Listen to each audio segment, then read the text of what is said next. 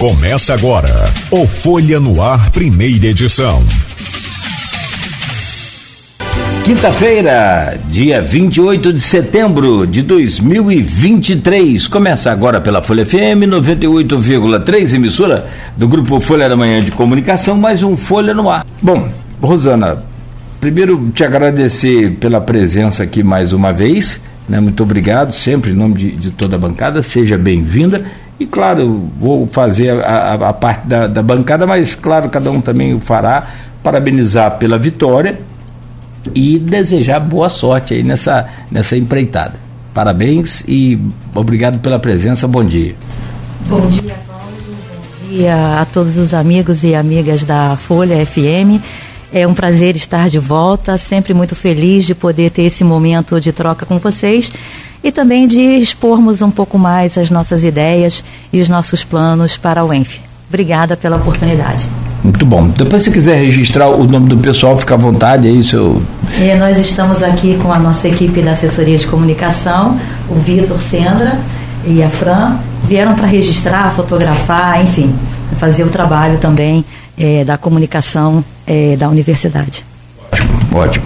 A Luiz, começar com você, no seu bom dia, e logo a seguir também a gente está o bom dia do Edmundo, e ele starta essa pauta aí lá do Solar dos Jesuítas. A Luiz Abreu Barbosa, bom dia, bem-vindo ao Folha no Ar. Bom dia, Cláudio, bom dia, Beto, no Técnica. Bom dia, Rosana, obrigado pela presença, poder conversar um pouco nos três próximos blocos. Parabéns pela vitória. Obrigada. É, é uma coisa é, realmente histórica eu até vou falar isso, né? A gente teve já uma, uma mulher com muito poder na UENF no início dela, que foi Gil com Einstein. Né? Uhum. Até brigou com o Darcy e tal, que é, ela apresenta a FENORTE, né? E a FENORTE era o órgão, quase que um órgão administrativo né? da, da UENF. Mas, de fato, eleita reitora, você é a primeira e está fazendo história e vamos acompanhar aí de perto e espero que você, você você tenha. Porque Campos já é um município que teve uma prefeita, né? Que foi primeira governadora, por acaso, né? É, Rosinha Garotinho, então passou da hora das, das mulheres assumirem as rédeas dos cargos executivos e, enfim. Vamos ver como é, como é, que, como é que vai ficar aí a nossa, nossa OENF. E desejamos aqui da bancada é, todo sucesso a você. Bom dia, Edmundo. É, bom dia, ao ouvinte, sobretudo aquele que nos acompanha nesse início de jornada segunda a sexta, os taxistas, no trecho aplicativo, professores, temos aqui hoje representados por, por uma professora, né, e pais de alunos que vão deixar os filhos na escola e vão nos ouvindo. Bom, Luiz, muito bom. Deixa eu trazer o bom dia do Edmundo e a seguir então essa pauta aí já dessa, dessa cultura, dessa aquela celeuma lá daquela novela, né, o meu caro Edmundo Siqueira, que é relacionada ao, ao Solar do Colégio, o Solar dos Jesuítas, hoje o Arquivo Público eh, Municipal de Campos. Bom dia, Edmundo, seja bem-vindo sempre a essa bancada, registrando que você vai sair mais cedo, né, e, e a culpa é sua, né, Luiz? Mas, claro, é evidente que você tem também os seus, seus compromissos e é, é, agradecer você por estar aqui com a gente hoje. Bom dia, bom dia, Cláudio, bom dia, Beto, bom dia, Luiz, bom dia, Rosana e os ouvintes e quem nos vê nas plataformas da Folha. E parabéns também pela, pela vitória na eleição da UENF. Como a Luiz pontuou, é, Campos tem uma, uma relação com mulheres no cargo do poder, mas a gente vê uma Câmara também de vereadores sem nenhum representante.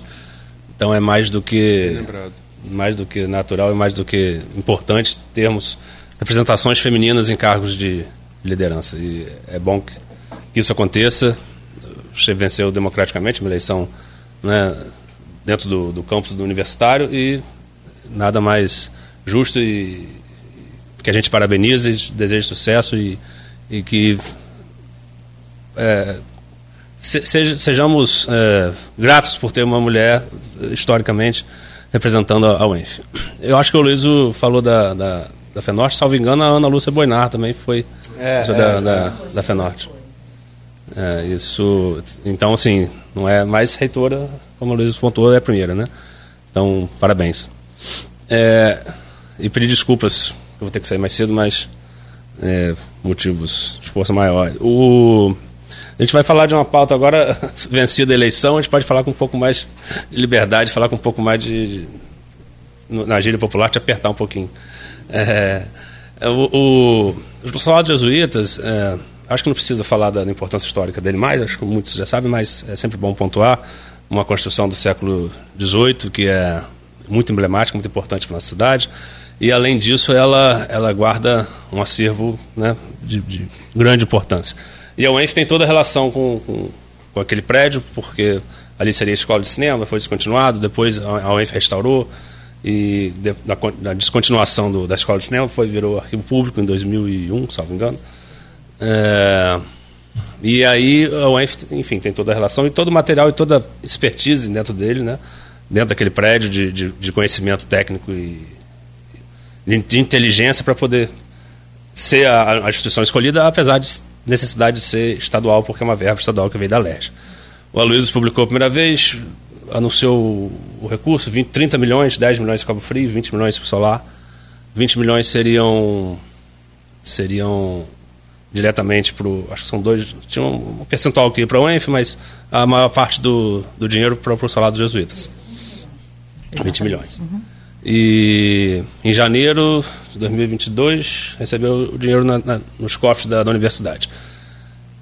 Enfim, de lá para cá, depois de muita, como o Cláudio falou, muita, muita novela, muita, muita reunião, eu participei de algumas, cobrindo e também como pessoa interessada na parte cultural. É, a, a, questão é que o, acredito que o Raul, hum, também não vou criticar a pessoa do Raul, estou criticando a gestão. Ele optou por não fazer. A grande verdade seria essa. Ele, ele optou por não fazer. Porque é, gerir uma, uma universidade ou uma, cidade é definir prioridades. Ele definiu uma prioridade dele em outras questões, e Cabo Frio avançou, ah, tinha o projeto do IFAM, tinha, mas Campos também poderia ter. Campos poderia ter licitado o projeto para ser feito a, a, a, obra como está sendo feito agora. Uhum. Tudo que está sendo feito agora poderia ter sido feito há um ano atrás. Né? Então foi uma opção de não fazer. Não, não, não houve aquela narrativa de que a prefeitura insistiu, porque eu acompanhei, eu sei. É, não houve essa, essa insistência na, na, empresa Sabra, que teve aquela, aquela questão. Se houve uma insistência pessoal entre, entre o reitor e o prefeito, é, que aí eu não posso afirmar, mas se houve, ele deveria ter outra postura, né? enfim, ou até devolução do dinheiro, que seria o mais radical, mas se fosse essa questão né, de insistência, de uma, uma questão que, que o Raul aponta, mas é, a, a, grande, o fato é que não foi, não foi feita com a celeridade que a gente esperava. Houveram chuvas, vamos entrar em outro período de chuva agora. As chuvas danificam os acervos que estão lá. E agora está andando, está andando bem. É, conversei com a Rafaela ontem, está andando bem, recebeu alguns materiais já, inclusive o próprio Raul foi lá.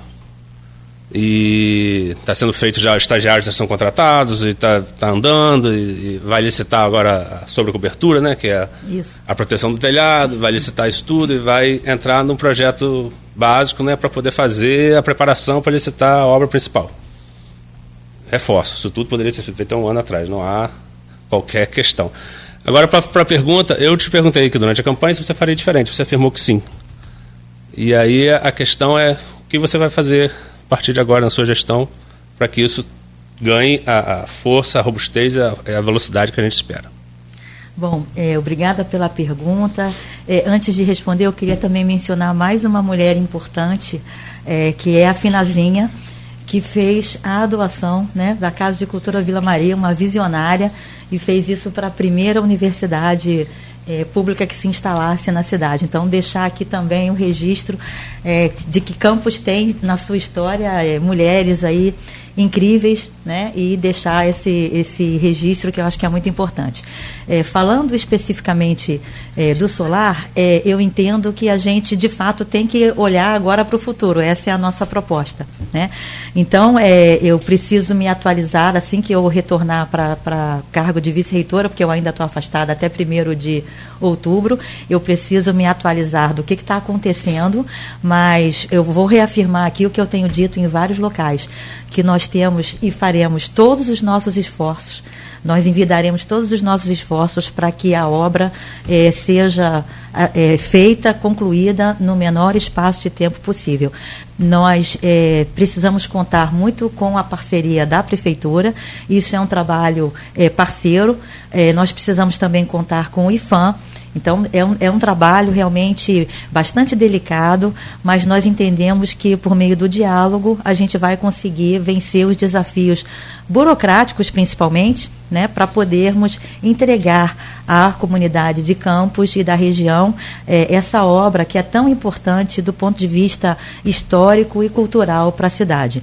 Eh, eu acho, inclusive, que isso será um marco, porque outros, é, é, é, outras obras arquitetônicas da cidade poderão, inclusive, seguir é, o mesmo modo de operação para é, resgatar é, a segurança e a, a, a, o, o, arsenal que nós temos né, de prédios históricos na cidade. A gente não pode, é, de jeito nenhum, permitir um apagamento dessa história por meio é, é da perda desses patrimônios históricos. Então, é, eu entendo que a UENF ela tem um compromisso, é, nós reafirmamos esse compromisso de entregarmos esse prédio totalmente recuperado, bem como o acervo que está lá é, guardado, né, é, mantido. Então, nós temos esse compromisso e nós vamos honrar esse compromisso é, e tentando fazer isso dentro da, dos aspectos legais, dos ritos né, legais que nos são exigidos, é, mas também observando os aspectos de celeridade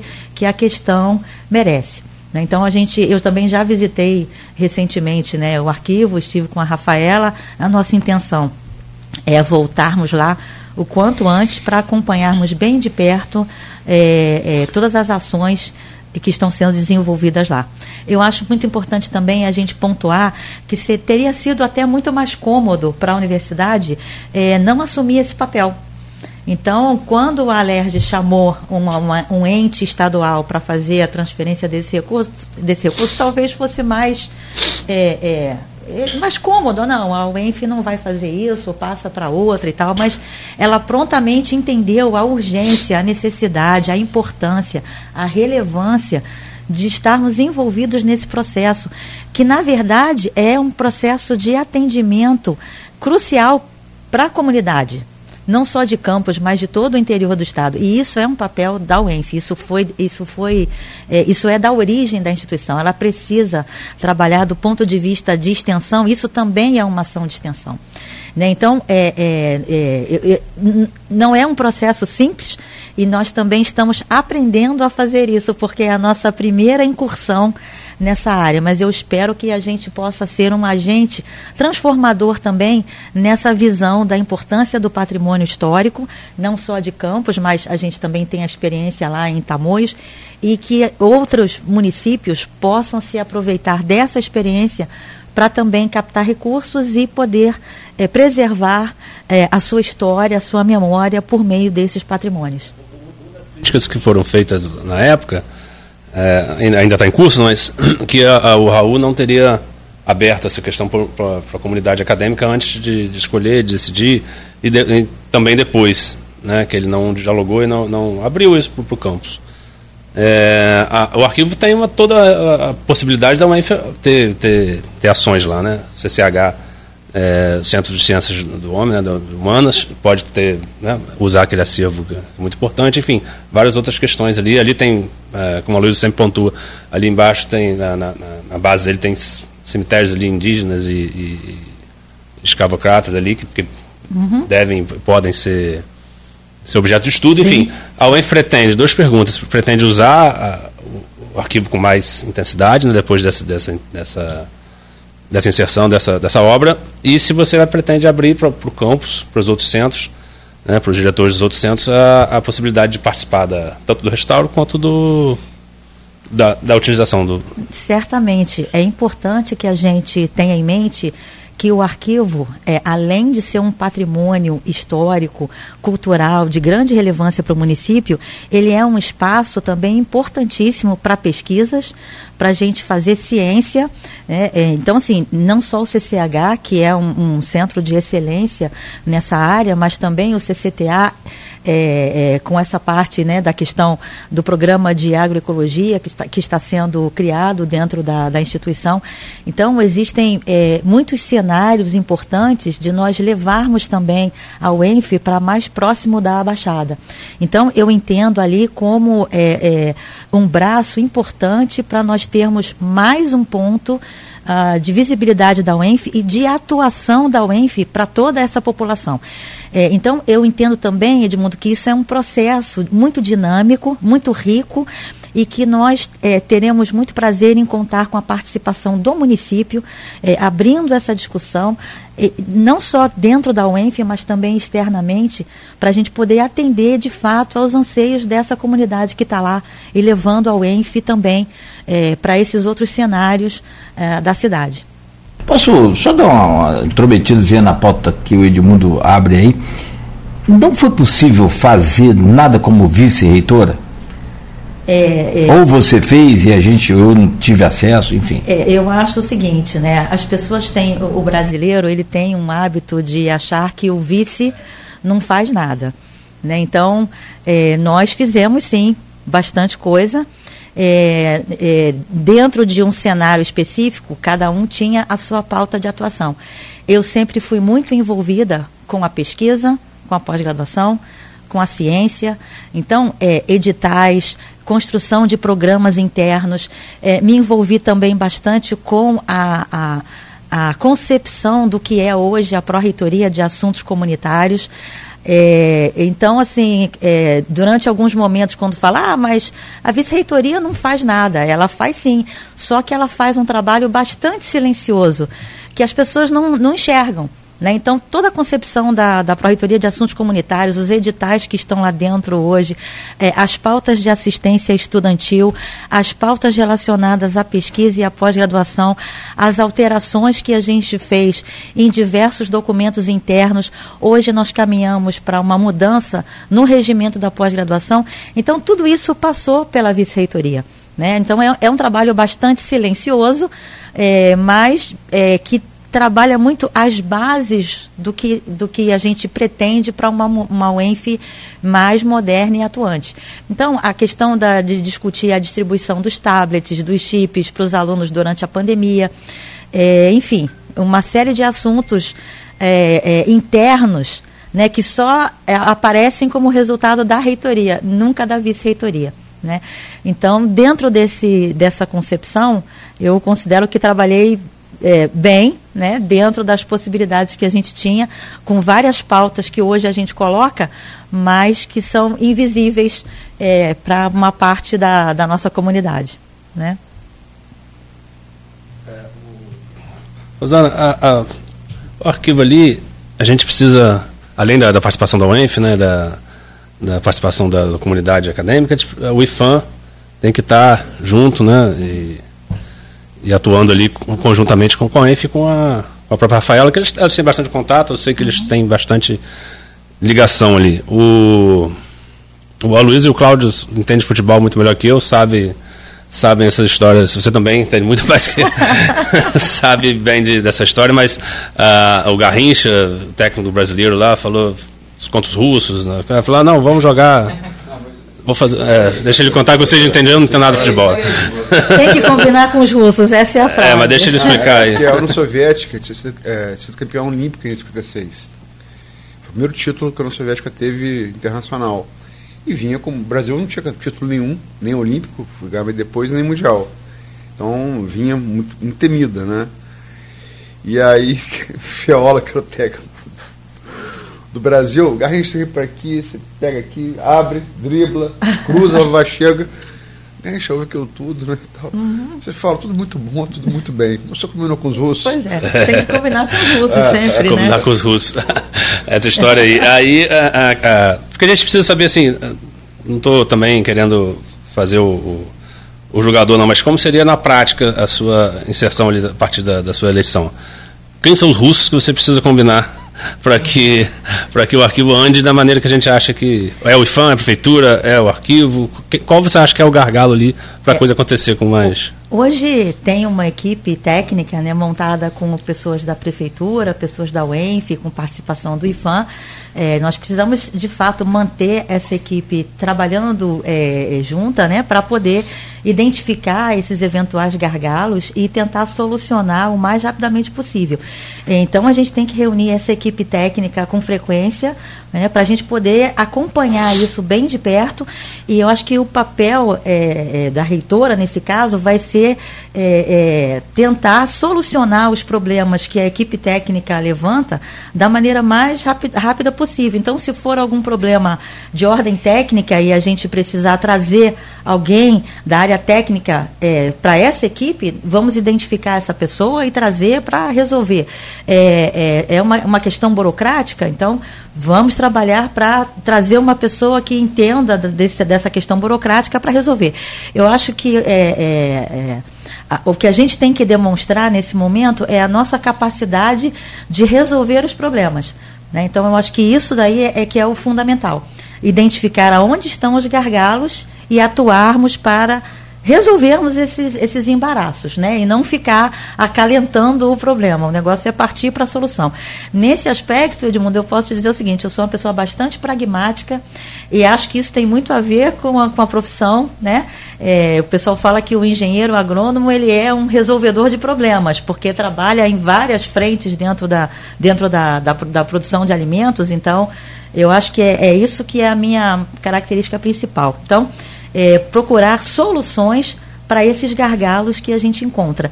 E vai ser é, muito prazeroso trabalhar com uma equipe formada por pessoas que estão todas imbuídas é, desse espírito de trazer é, o, o, arquivo público de volta ao patamar que ele merece.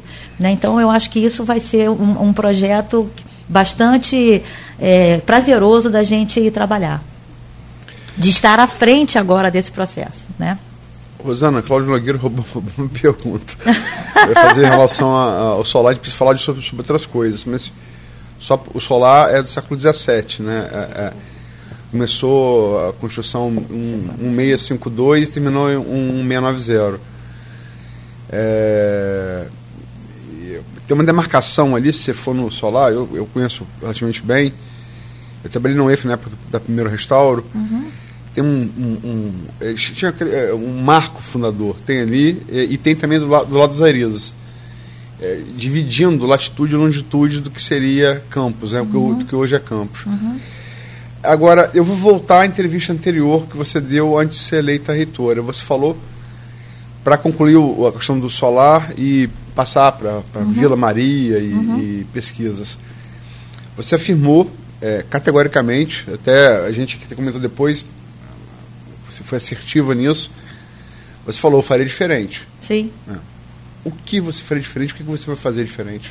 Então, eu acho que essa, essa, essa ligação com esses órgãos né, e, e o trabalho frequente com uma equipe da área técnica é, é, de uma forma mais próxima. Então, eu, eu entendo que faria diferente nesse sentido, é, de me dedicar mais a compreender essas questões técnicas que estão envolvidas nesse processo de restauro para tentar buscar essas soluções de maneira mais rápida. Né? Então, acho que uma, uma prioridade um pouco maior para esse trabalho dentro de uma área mais técnica. A interface entre, entre, entre, entre os grupos de trabalho? Isso, exatamente. Isso. O IFAM, prefeitura? Isso, exatamente. A gente ter uma proximidade maior com os técnicos dessa área que possam nos apontar onde estão os gargalos e a gente poder atuar mais rapidamente nessa questão. Finalizar, desculpa, eu esqueci de perguntar. É, o FENORTE tem toda, a gente falou do FENORTE aqui, tem, em tese tem a, a, a, muitos arquivos do arquivo do arquivo, né, do prédio do solar. Esse, esse material de inteligência, de, de, estrutura, de obra, que foi feito o restauro para a escola de cinema, né? Isso se perdeu? Isso existe? Não, os arquivos da FENORTE, eles estão é, sob nossa guarda é, e, nesse momento, se cataloga esse material. Né? Então, a gente está catalogando esse material para poder é, fazer um trabalho de, de arquivo corretamente, né? porque é, veio tudo para a gente de uma forma muito. Ah, como é que eu vou usar assim? Tudo junto, né? Não, não veio catalogado, separado. Isso é um trabalho lento e nós, na verdade, não temos uma pessoa especializada em trabalhar com esse tipo de atividade. Né? Uma pessoa que seja especialista é, em, em, em, arquivos e tal. Então, isso é uma coisa que a gente está fazendo. É, outro dia, inclusive, me entregaram, é, só para eu olhar, né, alguns documentos originais da concepção da UENF. Então, é, é, esse material está sob nossa guarda e nesse momento está sendo catalogado para a gente poder, é, é, inclusive, colocá-los em exposição né, durante um período é, é, que a gente vai determinar aí no próximo ano. Isso, chama ela para lá e É, pois é, não, nós precisamos. Mas assim, o trabalho da Rafaela é tão fantástico, né? Vocês conhecem muito bem. Nós ficamos absolutamente impressionados com a questão do restauro dos documentos é, que está sendo feito pela equipe dela nesse momento. Então, é, é, a preocupação nesse momento é que nós estamos chegando no período de verão. É, o, o, solar não tem condições de receber aparelhos de ar-condicionado, porque a carga elétrica, é, a, a, a, rede elétrica não aguenta, então se liga um ar-condicionado, desliga todo o resto do prédio, e é, é isso não pode ser feito num calor extremo. Então, nós estamos extremamente é, é, agitados com essa possibilidade de como vamos resolver isso num, num intervalo de tempo bem curto. Só, só, antes de mudar o tema, só mais uma observação, desculpa, mas a, a, a certidão, você falou de documentos, a certidão de nascimento de Campos está tá no arquivo. Né? A primeira Câmara, inclusive a questão Sim. da mulher, um Sim. movimento uhum. de base, movimento orgânico da nossa cidade, liderado por uma mulher uhum. e pela filha dela, Benta Pereira e Mariana uhum. Barreto. Esse documento está lá no arquivo. Sim. A certidão de nascimento da nossa cidade está lá no arquivo. É, não, a, a Rafaela nos mostrou lá vários é, é, é, momentos né, importantes que estão registrados em documentos que estão nesse espaço. Então, isso, se fa isso de fato traz é, é, uma importância incontestável, é, não só do prédio, mas do que ele abriga hoje. Né? Então, assim, nós estamos bastante conscientes dessa, dessa questão. Né? Solar, dá, dá para fazer um, como Luiz Nogueira, é uma série de Netflix sobre solar. Né? E Rafaela está aqui da internet. É, eu vi, eu vi, eu vi. Rafaela está me acompanhando. É, um abraço para ela, dizer que nós temos total é, interesse em, em, continuarmos a dar celeridade a esse processo de recuperação do arquivo e do acervo. Um abraço, Rafaela. Parabéns aí pelo seu trabalho. É aí, eu vi o primeiro restauro, acompanhei de perto. Minha mãe nasceu do lado do salão do colégio, então a minha história do salão do colégio é, pessoal é, é, é, é, muito cara. Mas enfim, temos que falar também de outros assuntos. É, você está o exemplo do tempo presente. Né? Nós tivemos agora o FDP uhum. no final do ano passado, vamos ter agora o, um festival de cerveja artesanal. Uhum. Quer dizer, é, eu acho que a, a Vila Maria, ela. A inação que existiu em relação a, ao solar, ela é oposta em relação à vila. A vila é muito utilizada, você lembrou, é, Finazinha Queiroz deixou um palacete, né? Uhum. É o mesmo arquiteto que fez o Paternon, aquele quadrilátero ali, né? E ela deixou para a primeira universidade pública que se instalasse em Campos. Chegou a ser, a ser sede da prefeitura. Uhum. O primeiro governo Garotinho é, é, foi. É, o final do governo Zé Barbosa, o primeiro governo Garotinho, o último governo Zé é, foram ali. É, ela é bastante utilizada. Quer dizer, o que, e, e, sem sombra de dúvida, porque a quer dizer, ela, ela foi pensada, é, logicamente, para uma área de expansão da cidade, né? Aquilo era canavial antes, né? O Sérgio Mendes apropriou. Mas é, é, é, ela fica um pouco ainda, embora a cidade tenha chegado ali, ela fica um pouco na, no entorno da cidade. A Vila Maria, sem sombra de dúvida, é o batedor, é a vanguarda da UENF no, no coração da cidade. Né? O que é, você acha que deve ser mantido é, em relação à vila? Estou falando, estamos aqui no interregno, como eu falei, entre o FDP e o festival. Uhum, uhum. E o que você pretende inovar lá, fazer diferente? Bom, a, a, é importante a gente colocar que a vila passou é, um bom período é, precisando também, assim como o, o arquivo, né, de obras e reforma. E nós é, conseguimos trabalhar a questão da, da Vila Maria de uma forma bastante diferente do ponto de vista do, do uso dos recursos e do tipo de recurso que foi utilizado para a reforma na vila. É, nós é, construímos uma parceria com a FAPERJ, a, a FAPERJ destinou é, um, um, projeto, né, no, nós é, apresentamos um projeto uh, de, de reforma para a FAPERJ num edital específico e nós conseguimos então aprovar um milhão e meio de reais para serem investidos na reestruturação da Casa de Cultura Vila Maria. É, ainda não ficou absolutamente perfeito, mas de, de, digamos assim que nós ficamos 85% satisfeitos com os resultados. A gente nunca está 100% feliz, né? É, mas, de fato, foi um, um, um processo muito importante.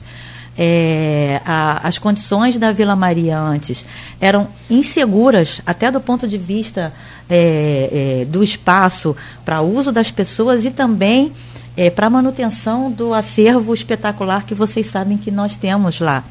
É, é, a fiação elétrica ainda dos tempos é, é, idos, né, imemoriais. Então nós ficamos é, extremamente assustados quanto mais camadas a gente ia é, tirando, mais surpresas, né, como uma obra mesmo na sua casa, vamos dizer assim. lembrar né, que foi vai... causou o incêndio no Museu Nacional. Né? Exatamente, né? essa, essa foi a nossa grande motivação para é, entrarmos em caráter de urgência para termos essa, essa obra acontecendo. Então, é, hoje ela está é, recuperada, ela tem uma subestação elétrica própria, tem gerador, é, enfim, ela está segura né, do, do, ponto de vista é, de instalação e também de, de, de, guarda dos acervos.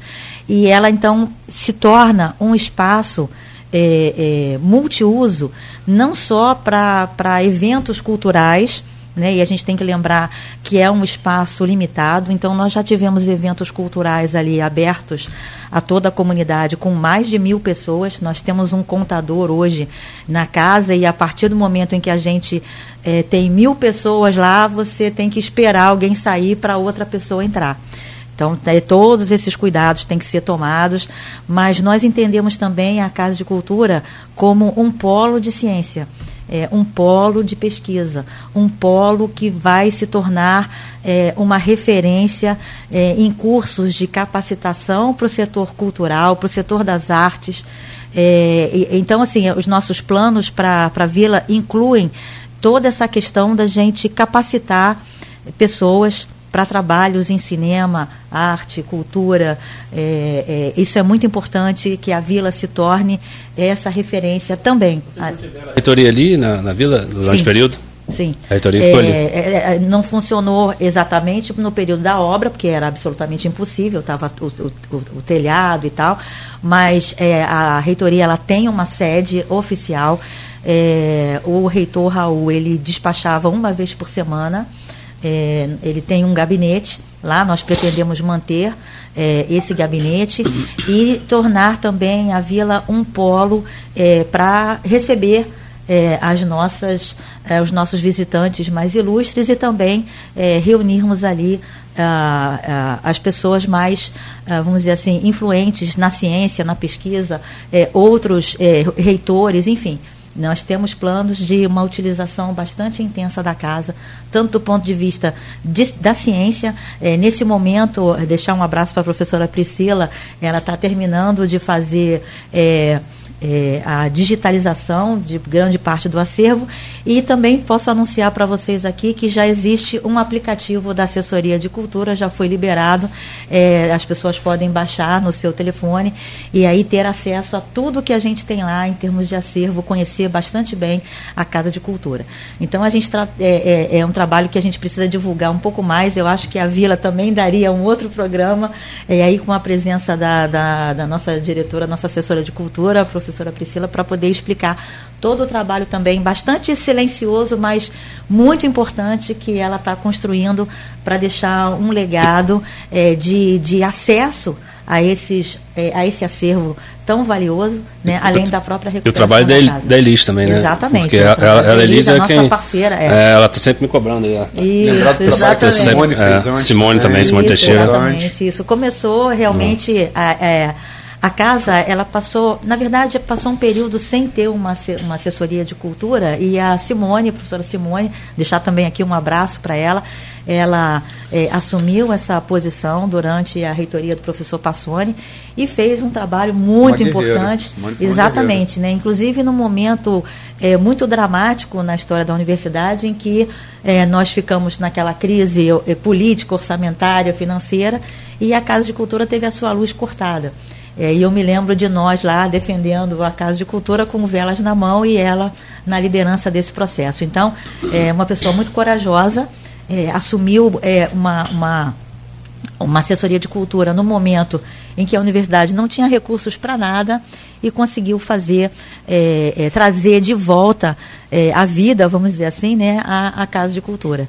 É, então, assim, agradecer muito a essas pessoas pela dedicação que elas tiveram. Você sabe o nome do, do aplicativo? Ah, eu, eu posso Não. te passar, eu tô, eu tô, meu Sabe telefone está ali, mas. Gente, só, eu sei que. Não, são 7h49.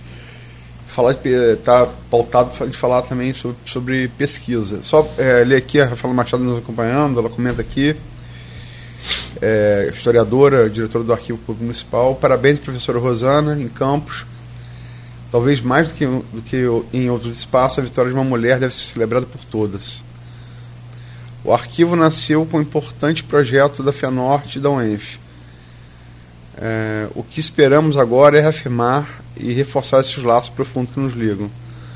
E por fim, ela coloca aqui o arquivo da FENORTE, que estava comentando antes, subsidiou é, muito do, do, trabalho atual. Temos cópia desses arquivos, mas há outros ainda. Então está aqui registrado a Rafaela. Um abraço. E é perguntar, é, tem, temos que encerrar o bloco, né? Em relação a. A, a gente falou que é, o solar é uma maneira de interligar é, a UENF com a própria gênese de Campos, né? Uhum. a história viva de Campos, a vila também, mas é pesquisa. É, é, é isso é, na Europa, nos Estados Unidos, acontece muito. É, essa associação essa interface com a comunidade através de pesquisa. Né? Uhum. Você é, procura é, é, fazer. Qual é a demanda daquela região? Então eu vou pesquisar é, especificamente para aprender essa demanda. Por exemplo, que broca de é, diamante artificial para broca de petróleo, que a UENF trabalhou muito nisso. Uhum. O que está sendo feito, que você acha que deve ser mantido, que você quer fazer de diferente no que se refere à pesquisa? É, é, ah, um excelente ponto. É, nós é, recentemente é, estabelecemos a, a, compra de equipamentos de grande porte, multiusuários. É, a universidade investiu aí cerca de 20 milhões de reais para atender aos nossos pesquisadores é, com equipamentos de ponta, porque entendemos que precisávamos muito renovar o nosso parque de equipamentos. Então, isso é um reforço muito grande para a pesquisa.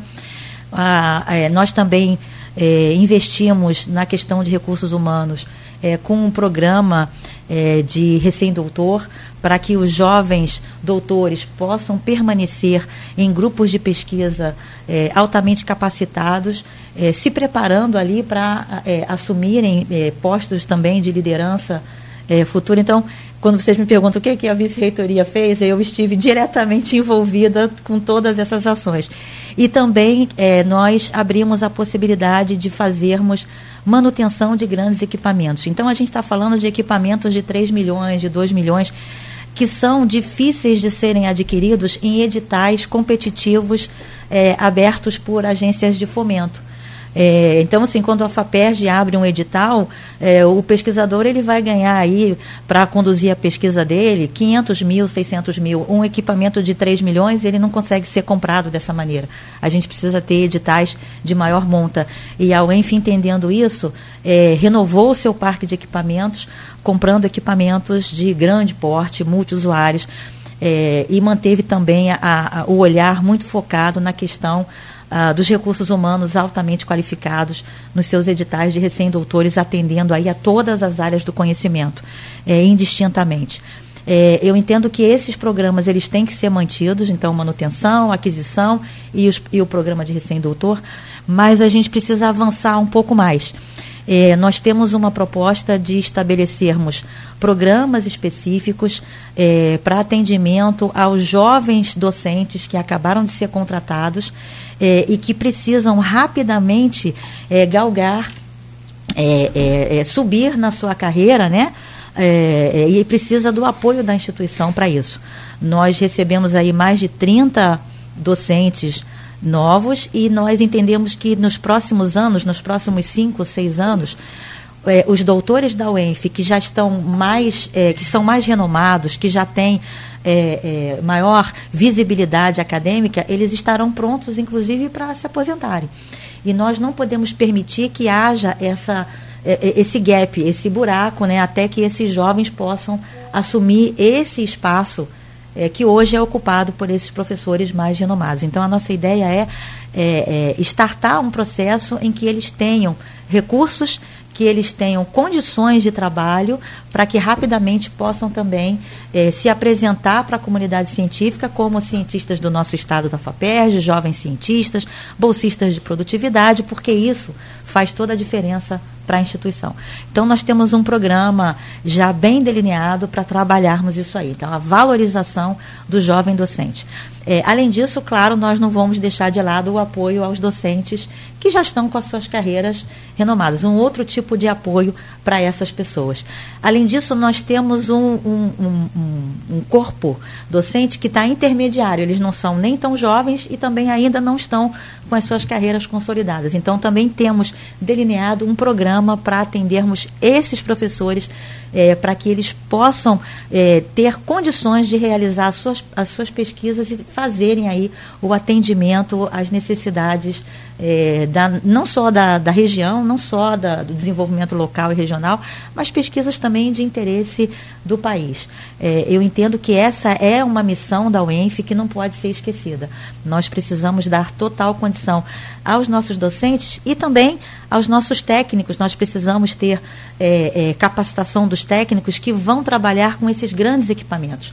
É, são equipamentos que exigem uma mão de obra altamente especializada e também precisaremos é, é, desenvolver essa expertise nos nossos servidores de nível técnico. Então, nós temos um grande interesse em capacitar todo o nosso quadro, não só docentes, mas também é, os técnicos, para poderem, de fato, apoiarem a pesquisa e a gente seguir aí é, na linha de frente, sendo uma das universidades mais reconhecidas é, pela sua pesquisa e pela ciência que faz.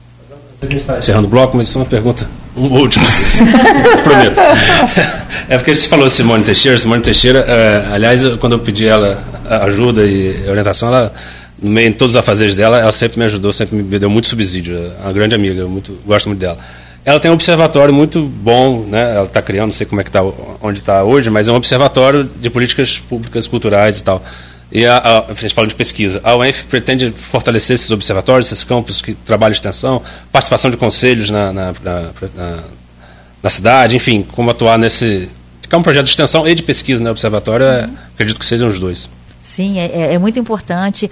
A gente precisa ter, é, é fortalecer essas ações é, que trazem a comunidade para dentro da universidade. Isso é importantíssimo. A gente precisa ter essa, é, esse contato cada vez mais próximo.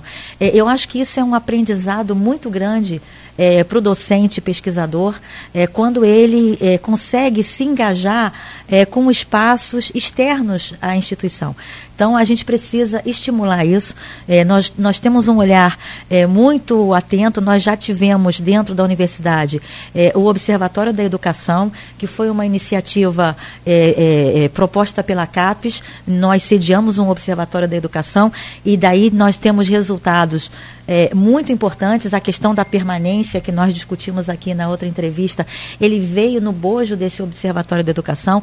Nesse momento, a UENF também é, tem uma participação muito relevante é, é, no Observatório das Metrópoles. Imagine você, o Observatório das Metrópoles está sediado em Campos dos Goitacazes, né? e não no Rio de Janeiro. É uma parceria que nós temos com a UFRJ, mas é liderado no CCH, a professora Vânia Amélia, um abraço aqui para ela, professor Nilo também. Então, é, nós temos essas, é, essas iniciativas dentro da universidade que nós precisamos sim tornar mais públicas e trazermos mais pessoas externas para trabalhar conosco. Isso vai ser é, é, uma busca incessante da, da nossa gestão. Muito bom, Rosana. O tema é aquilo que a gente falou aqui, dá uma série Mas, de. Muito falou que, falou que tinha que ser mais cedo. Ele alongou esse primeiro bloco. É. Então você aproveitar pelo menos. vai, vai ter esse desconto da arbitragem aí, já conforme a nova regra do vivo. Se for desconto, já 12 minutos. 12 minutos conforme a nova regra. Bom, são, Chama o VAR, juizão. É o tema, é o tema. são 7 7h58. Isso tudo eu fiz sem combinar com os russos, que são os dois. Boa. Tá Boa, vendo? Às Edmundo. vezes não combina com os russos e ganha do mesmo jeito. Boa. tá Não vendo? sei, não mas sei é- se eu ganhei, não sei. Não, vamos ver no final, né? Só para só pra lembrar eh, da história, até aquele jogo, eh, foi o terceiro jogo do Brasil naquela Copa, o Brasil tinha sido campeão. Os titulares eram Dida, Joel e Mazola. E a partir dali passaram a ser Pelé, Garrincha e Vavá. E ficou de quanto a partida? Acho que foi, não sei se foi 2x0, 3x0, acho que foi 2x0, 2x0.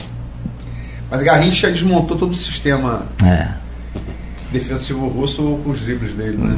imagino. E Didi matou Igor Neto levando ele pra zona morta. Didi fala isso. Era o cérebro do, da, daquele time soviético. Anulou o cara é, só levou pra na... zona morta e matou ele. Igor Neto. Bom, E o goleiro era Leve Acho, Areia Negra, né? Nossa, é. Ixi. me lembra um pouco o Fluminense. Sei que vocês estão rindo. Uma cara de gato, né? Vocês estão rindo. 7h59 da... A pausa rápida então, só para a gente tomar um café, você co- continue ligado aí. Ou na Folha nas redes sociais, onde você estiver, continue conosco. A gente volta com Folha no ar. Oferecimento de Coagro, Proteus Unimed Campos, Laboratório Plínio Bacelar e Vacina Plínio Bacelar. Programa de hoje, conversando com a Rosana Rodrigues, professora e reitora eleita da UENF, a primeira mulher reitora na, na UENF com 30 anos da universidade.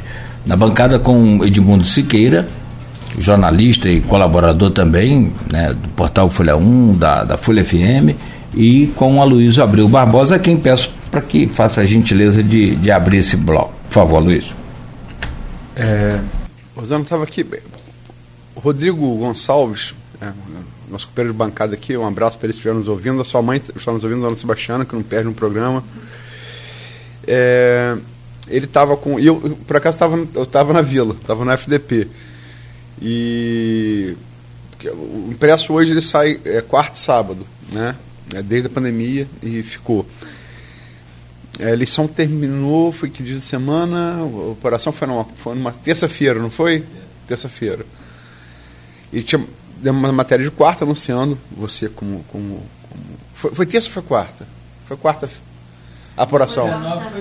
Tá, seis horas da manhã de quarta. Foi quarta porque eu soube Isso. do resultado, eu estava a caminho do CNPq, tá? Então eu não consegui ficar até o final da apuração, porque eu já tinha essa reunião agendada no Comitê de Assessoramento do CNPq em Brasília. E eu cheguei, inclusive, no aeroporto, é, o avião já estava quase fechando as portas, eu fui a última a entrar e sentar. Então, eu fiquei até o último Eu fui, eu fui acordado por Almir, seis da manhã, falando do resultado. Não, foi mesmo. Por isso que a gente deu no, no É. sábado, porque a quarta não deu, porque o resultado foi, saiu quarta. E aí o Rodrigo me liga na vila, é, ele não estava. Você atendeu, ou ah, atendeu prontamente. Ele não estava conseguindo fazer contato, ou não tinha um retorno do Carlão. E eu, eu falei com ele, "Ô, Rodrigo, faço desde sempre. É, você tem duas maneiras de noticiar isso. Se é a versão dele ou com. Né? Pergunta qual ele prefere. Né? É o que eu falo para qualquer fonte. Eu posso noticiar com a sua versão ou sem. Você não precisa obrigado falar comigo, mas aí vai ser sem. Então acho que se preferencial você ter a versão é, do outro lado. Né? E ele escreveu, não deu para a gente reproduzir ele na íntegra, ele escreveu um artigo. Estava aqui relendo, é, ele faz dois questionamentos básicos, né? É, o professor Carlão. O primeiro é do tempo da apuração. Ele fala em oito horas e fala que nunca demorou tanto. Eu, eu, eu particularmente, não tenho esse. não pode dizer nem que sim nem que não, mas é o que ele afirma. E fala também, se queixa de uso de fake news. Ele já havia falado conosco aqui, inclusive, no, no intervalo do programa. É, é, é, é que ele iria fechar o, o, o restaurante universitário, enfim.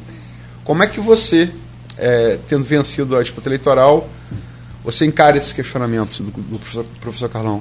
Bom, pessoal, é, eu entendo o seguinte: as eleições terminaram, né? O pleito eleitoral acabou. E acho que muitas declarações que as pessoas fazem, fazem no calor daquela emoção, daquele momento. É, então eu entendo que é, talvez não, não tenha sido exatamente isso que ele quis dizer naquele momento. Né? É, sobre a questão da demora, eu acho que a questão é saber da comissão eleitoral. Então, assim, é, é, as duas candidaturas tinham fiscais no momento da apuração e não sei é, é, é, precisar por que desse, desse comentário, né? Que demorou, que não demorou. Então, infelizmente, nós não tivemos acesso a urnas eletrônicas, que, é claro, ia tornar é, o processo de apuração extremamente mais rápido.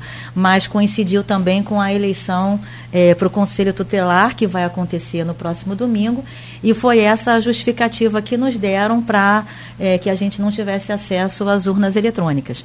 É, no mais, é, outras é, apurações também demoraram e eu não vejo isso como sendo uma coisa para a gente é, é, mencionar. Eu não entendo isso como um problema.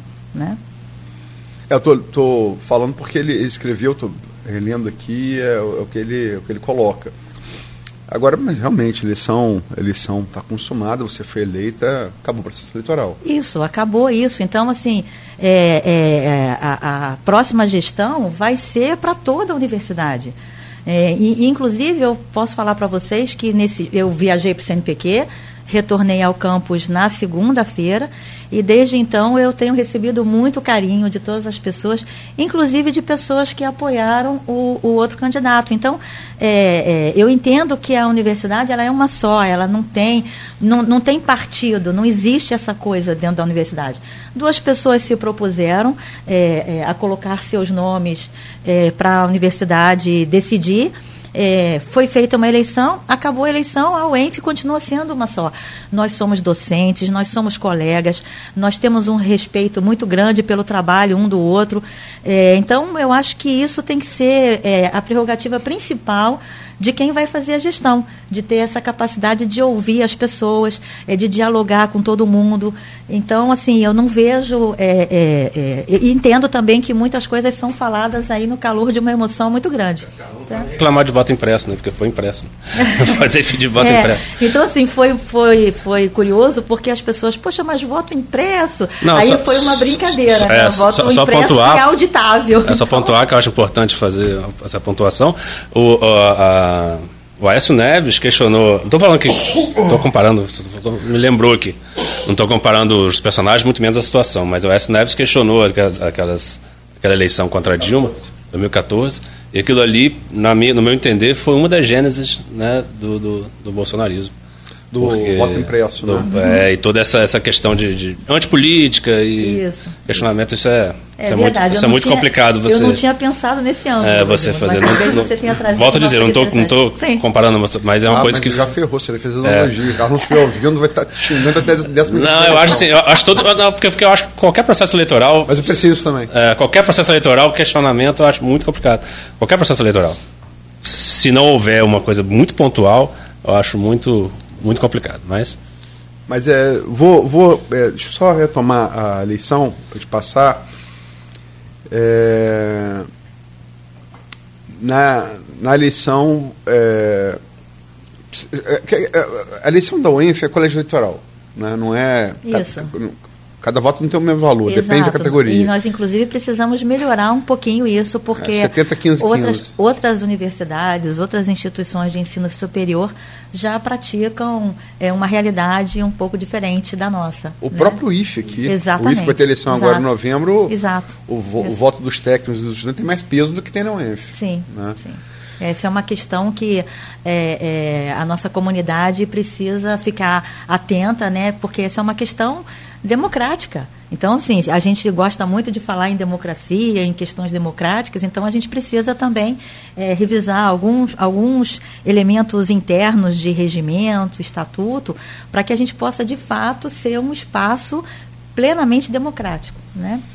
Mas vamos ao resultado final da eleição. É, o voto o voto tem mais peso, o voto do corpo docente, né? É, foi é, o único que ele ganhou de você. Ele ficou com 162, você com 118, total de 280 votos, é, sem nenhum voto, voto branco. No voto dos alunos, é, aí você foi onde você é, teve uma vantagem boa e nos técnicos, mas nos alunos. Você teve 1.303 votos, Carlão 706, 7 votos em branco, fazendo total de 2.016 votos. E nos técnicos, é, eu conversei com pessoas que conhecem mais profundamente o, o sistema eleitoral da UENF e que até apoiaram é, é, é, Carlão. E essas pessoas me disseram que foi aqui que você, você ganhou a eleição de fato, né? no, no corpo técnico. É, você teve 327 votos contra 74 do Carlão, com um voto é, em branco, 402 votos. Você concorda que é, é, é foi a, a, grande vantagem são os técnicos que te deu a, a, a vitória na eleição? Olha, eu acho que foi o conjunto total dos votos. Porque se não tivesse tido os 118 professores e mais os 1.300 estudantes, nós não teríamos ganho. Então, é, é, eu acho que a gente tem que fazer uma análise um pouco mais aberta dessa situação e não, e não tentar colocar que foi tal segmento ou foi aquele outro segmento, porque é, isso, na verdade, é uma abordagem divisionista.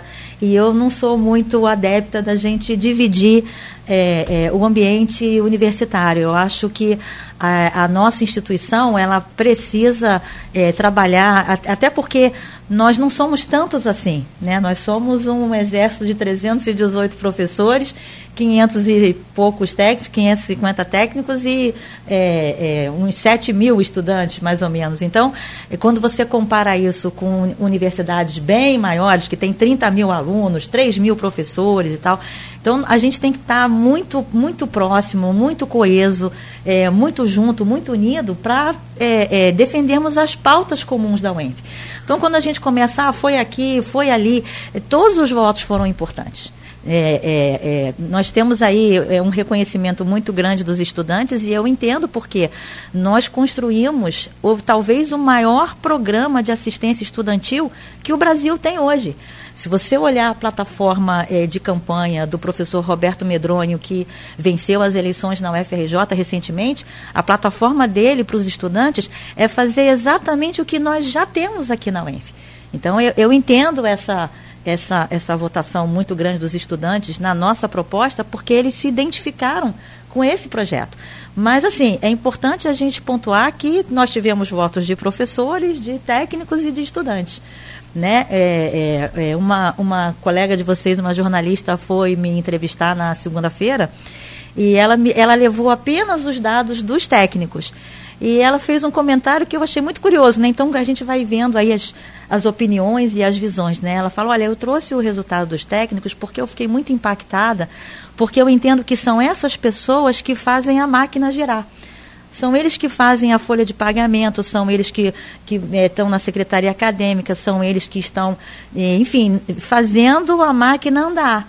Né? Porque é, o professor está na sala de aula e no laboratório de pesquisa, né? ou no projeto de extensão. E, e tem toda uma máquina que gira, né? e são eles que fazem isso. Então, todos os votos foram importantes. É isso que eu queria deixar aqui colocado.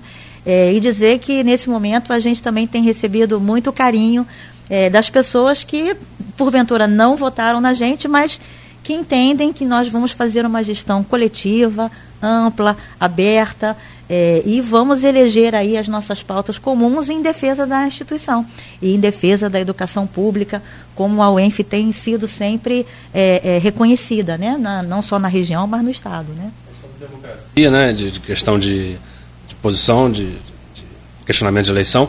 Eu, o Luiz citou o colégio eleitoral da UENF, né? 70, 15, 15. Você pretende propor essa alteração? Isso é uma mudança estatutária? Como é que seria feito isso? É, é difícil falar de quem ganhou a eleição, né? Mudar o próprio sistema eleitoral, mas eu acho uhum. que deveria Sim. ser mais justo. 25, 25, salvo engano. É, eu também não tenho certeza. Eu também acho que é isso. É isso mesmo. É.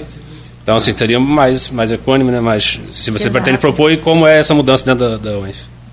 Pretendemos sim. Nós é, tivemos a, a, Nós também temos outros, outras questões relacionadas à representatividade democrática em conselhos, por exemplo, o nosso conselho universitário, é, ele tem que ter uma participação maior é, dos servidores técnicos e dos estudantes. E nós já propusemos essa alteração é, isso é uma alteração é, regimental, estatutária, então precisa ter um número de votos qualificados para fazermos essa mudança. Nós tivemos a maioria simples dos votos, ou seja, as pessoas entendem que nós precisamos transformar o nosso espaço num espaço verdadeiramente mais democrático, mas é, por dois ou três votos nós não conseguimos os votos qualificados. Eu acho que isso é uma, uma atuação que a gestão pode e deve ter né? Nós precisamos discutir isso de uma forma madura nos nossos conselhos para mudar um pouco essa realidade, trazendo é, é, um protagonismo maior e, um, e, de fato, um processo mais democrático é, na escolha dos, dos seus representantes. Né? Então, assim, é, vocês podem esperar que nós faremos essa proposta para a nossa comunidade de uma forma muito madura é, para termos essa discussão bem ampliada dentro da instituição. O modelo do IF seria para você o ideal, 50, 25, 25? É, a gente pode propor talvez 40, 30, 30, 50, 25, então que seja um pouco mais é, é, equânime, né, que aproxime muito mais isso da. Porque todas essas pessoas constroem a história da universidade né, é, diariamente. Então a gente precisa é, é, valorizar mais é, a participação dessas pessoas nos processos democráticos. Tem uma pergunta tá? aqui no grupo. É, uhum.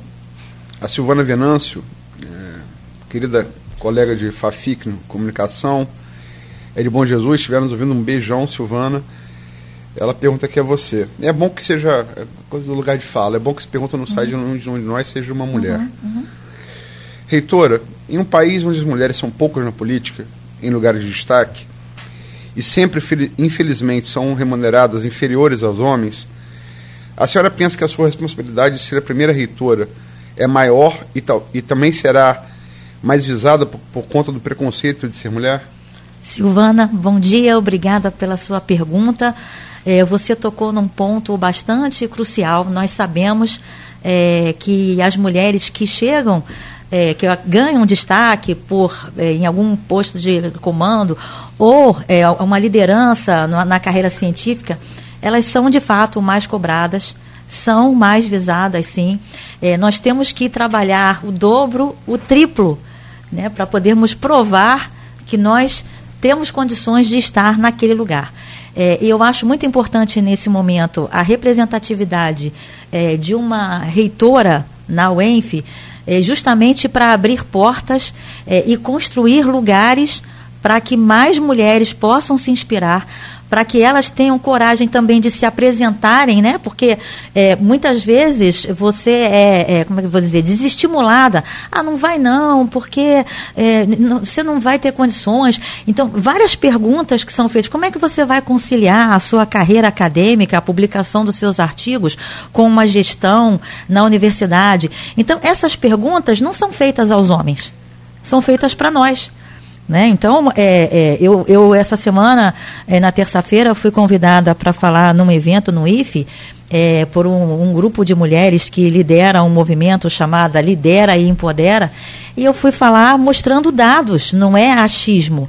Mostrei dados muito relacionados com a academia, em que, por exemplo, 75% das bolsas de produtividade em pesquisa pagas pelo CNPq são destinadas a homens. São dados concretos, a gente não consegue furar essa bolha. Né?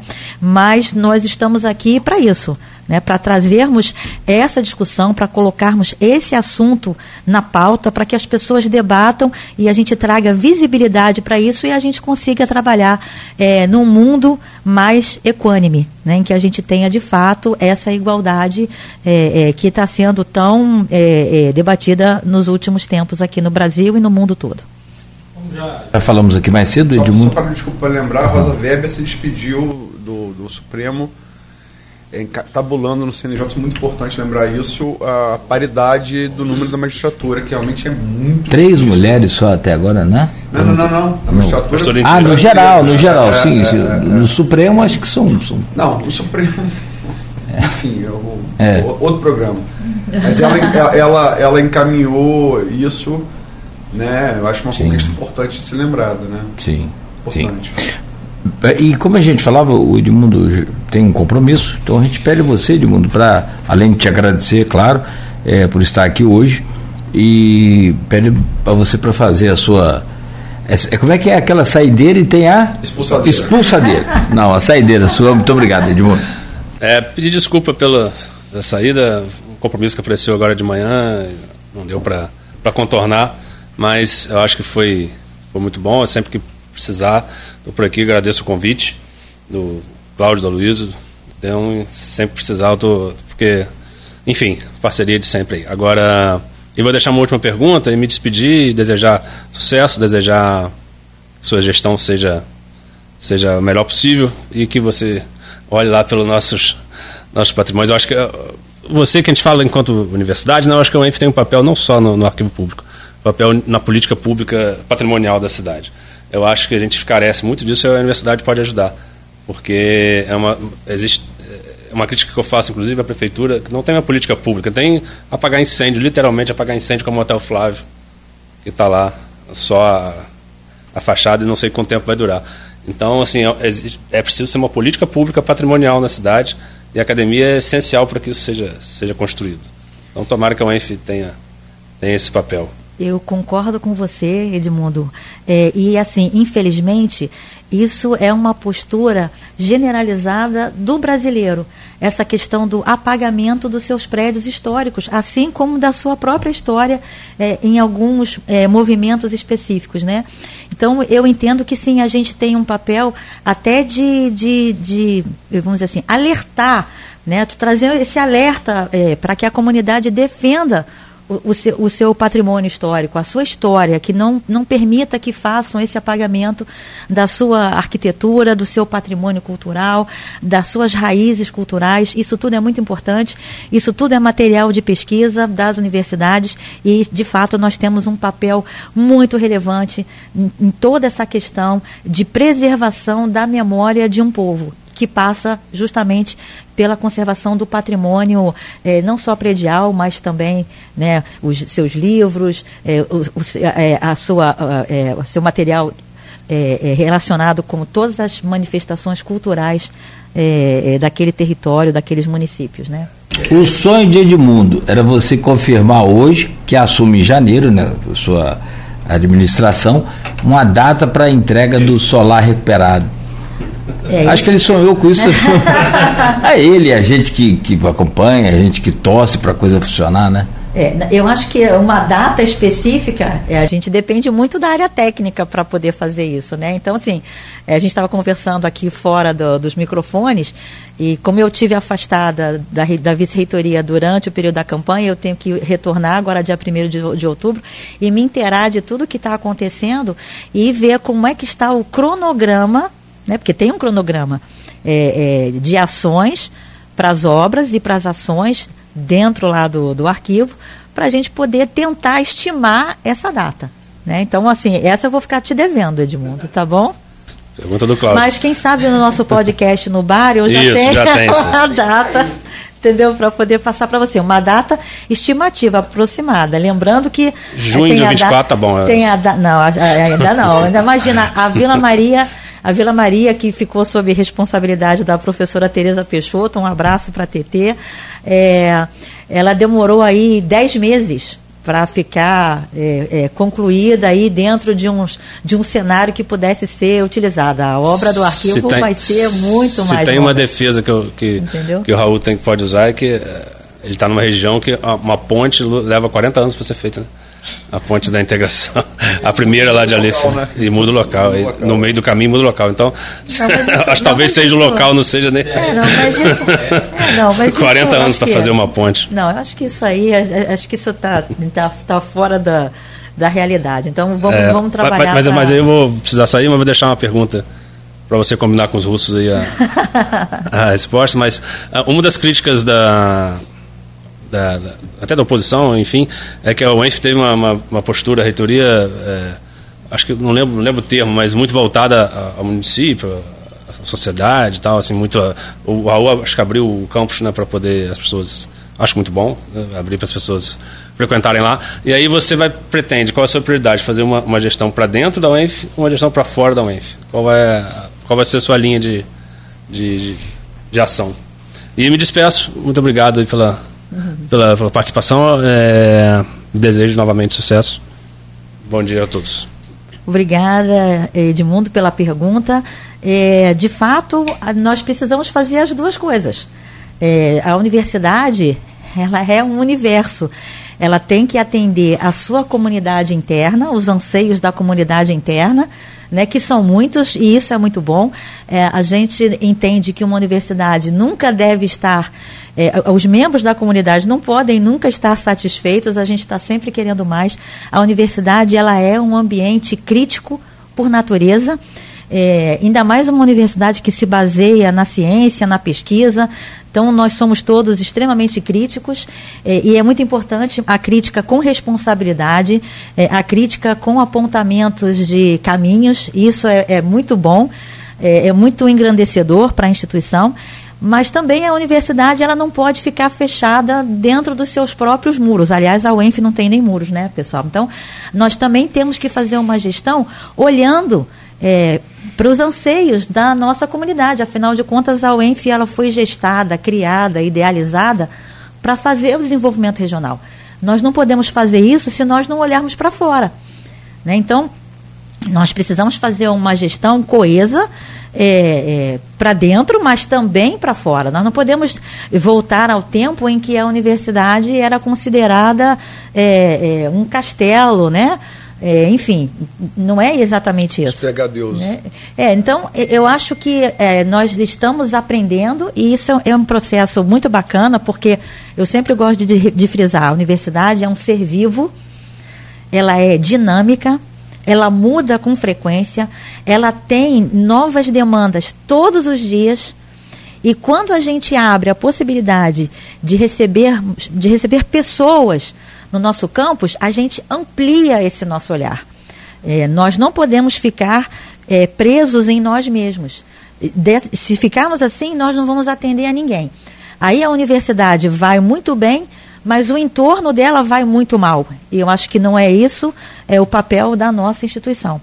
Tá? Então, é, é, nós faremos todos os esforços, e, e, e eu já sei que por mais que nós façamos, ainda não será suficiente né? porque é, é, nós estamos num mundo constantemente em transformação. É, é a, a, pandemia nos atingiu de uma forma é, é, muito intensa. Então, coisas que nós acompanhávamos e que achávamos que íamos viver daqui a cinco anos, estamos vivendo agora.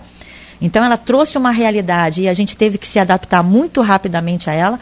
Algumas pessoas são muito é, suscetíveis né, ou resistentes a algumas mudanças e nós temos que trabalhar tudo isso dentro da instituição e levarmos essa, esse, esse questionamento e essa inquietação para fora também. Né? Então, é, eu, eu, eu quero muito fazer é, essa UENF efervescente dentro e fora. Esse aí é o objetivo da, da próxima reitora que vai assumir 1 de janeiro. Tá? E aí a gente espera contar muito com a participação de todo mundo, não só da comunidade interna, mas de vocês todos que estão aqui fora, que nos acompanham. Então, assim, demandem, é, é, é, a gente está à disposição para ouvir a comunidade em todos os canais, e eu acho que isso aí é muito importante para uma universidade é, que deseja crescer e que deseja é, é, melhorar a qualidade de vida das pessoas e interferir de uma forma muito positiva naquele território onde ela está inserida. Então, eu entendo que as expectativas são grandes, as minhas expectativas também são grandes, e, e vamos em frente, trabalhando aí pela UENF do futuro, que é daqui a 10 minutos, daqui a 10 dias ou daqui a 10 anos, né? Edmundo, obrigado mais uma vez. Bom dia Obrigada. Né? Vá na paz. É, Luísa, a gente segue por aqui então. Ah? Temos aqui, precisamos, perdão, cumprir a pauta, né? Então vou tentar ser, resumir nas, na, nas perguntas. É, e dentro do possível peço você que é, busque concisão nas respostas.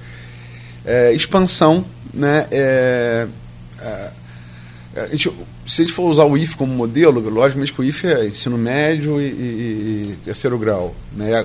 mais recentemente terceiro grau. Né? Mas é, a expansão tem muito mais tempo também. Escola de Aprendizes Artísticos, lá com o Nilo Peçanha, né? muito mais tempo. Uhum.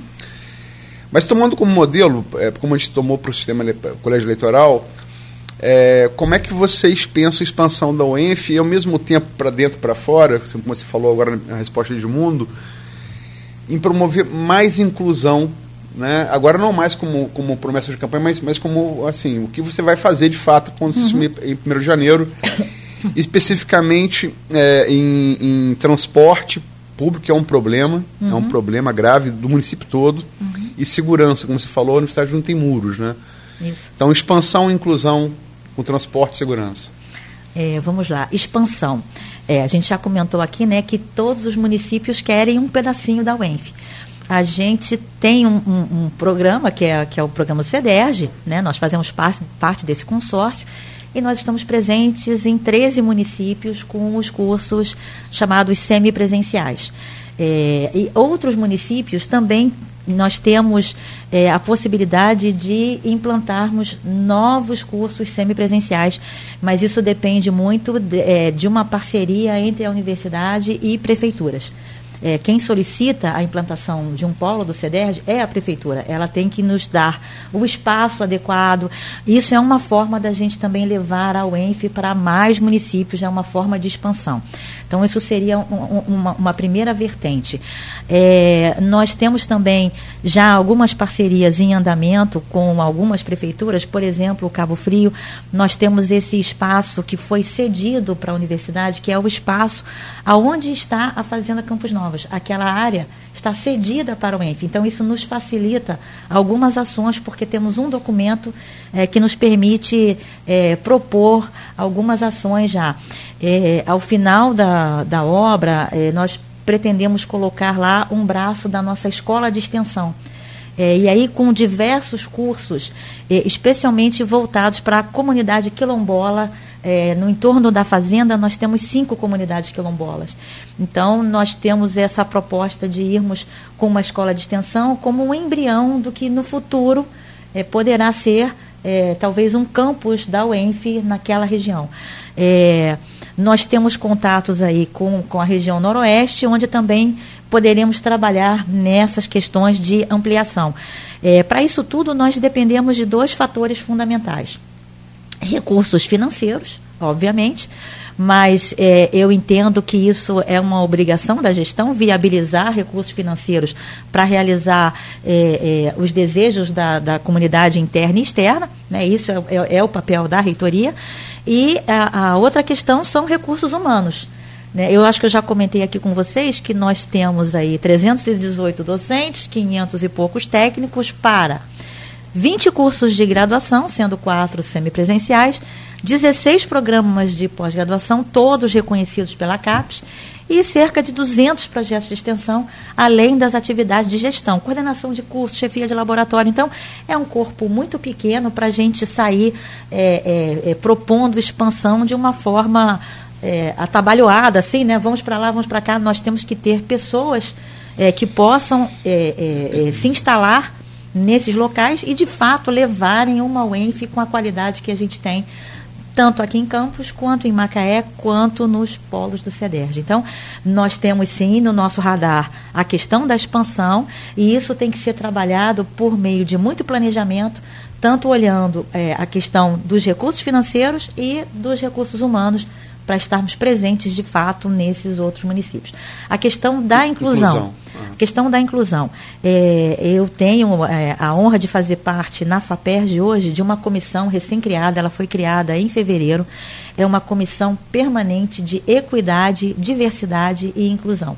O que, que essa comissão faz dentro da FAPERJ? Ela analisa todos os editais, ela analisa todos os dados é, é, pregressos de aprovação de editais. Ela propôs modificações dentro do sistema da FAPERJ para, de fato, trabalharmos essa questão da inclusão é, e da equidade dentro dos projetos da FAPERJ. As propostas de, de novos projetos para apoio à pesquisa que a FAPERJ vai propor, é, é, esses, esses editais, perdão, terão é, itens específicos para trazer é, pesquisadores, é, é, é, para a gente incluir pesquisadores dentro dessa, dessa proposta. A minha ideia é seguir esses passos e a UF já fez isso, ela já criou a sua comissão interna de equidade, diversidade e inclusão e nós também, eu pretendo já no primeiro mês a gente ter essa comissão é, permanente para que a gente possa trabalhar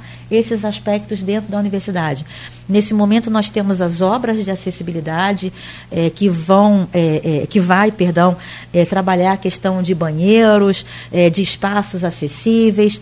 Então a gente entende que já vai começar num processo um pouquinho melhor do que a gente tem hoje, né, a questão da acessibilidade, e nós temos aí editais internos e o reconhecimento é, de alguns coletivos, por exemplo, como o coletivo TransUENF, é, recém-criado é, por estudantes transgêneros dentro da universidade. Então, a gente precisa estar com um olhar muito atento para todos esses coletivos eh, e trabalharmos para um ambiente cada vez mais seguro, mais democrático e mais inclusivo.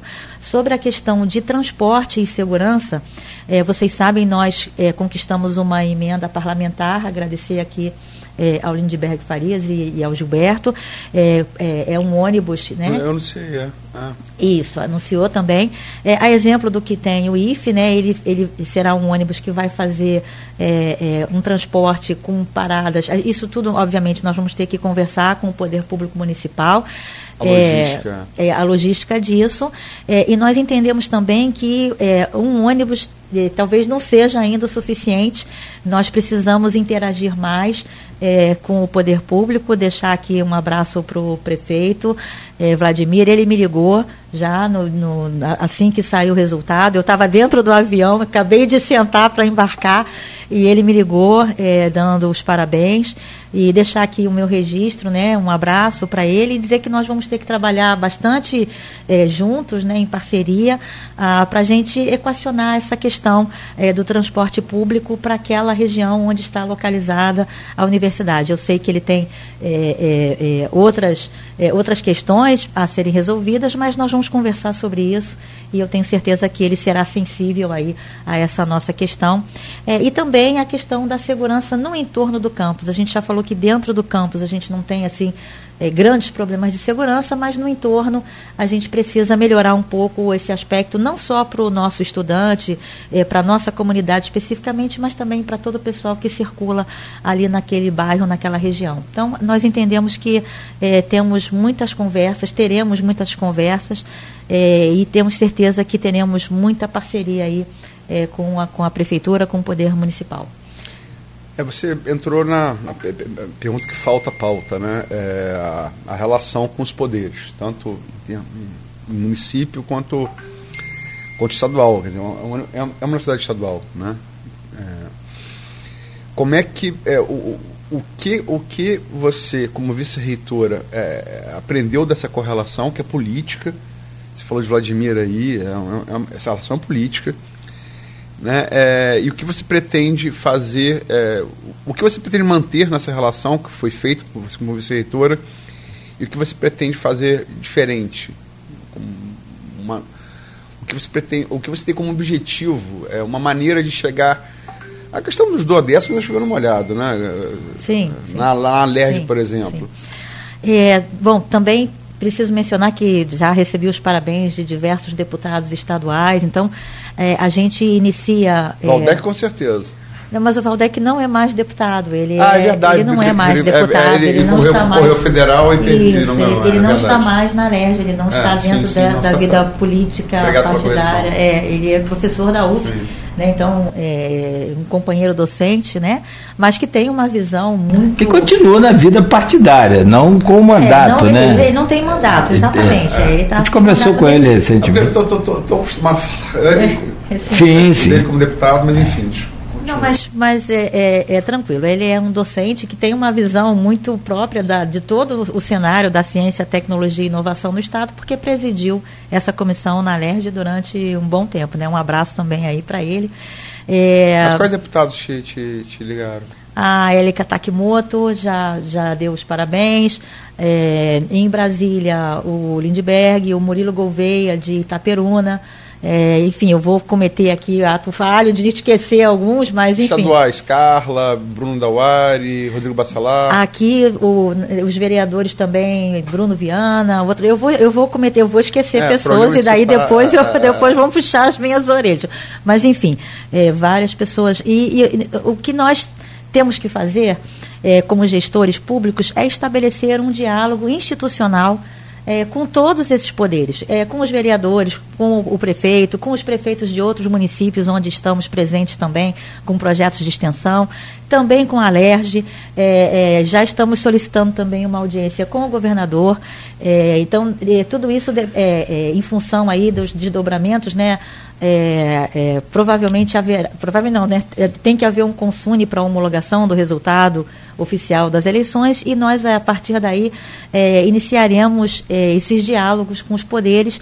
É, a UENF é uma instituição é, de, de grande reconhecimento nacional e nós pretendemos tratar isso é, com esse diálogo institucional com todos esses poderes. É, a UENF ela tem muito a oferecer, então nós precisamos sim trabalhar é, junto aos diferentes poderes legislativo e executivo, levando o nome, o nome e a imagem da UENF de uma forma bastante é, coesa, respeitosa, é, independente de políticas partidárias é, e, e, trabalhar em conjunto para o engrandecimento da nossa instituição e do Estado do Rio de Janeiro como um todo. Ela é um ente é, que tem uma, um, um, dever, né, dentre as suas missões, de trazer esse desenvolvimento do Estado, principalmente. Então, nós precisamos trabalhar isso de uma forma muito é, responsável do ponto de vista de política institucional.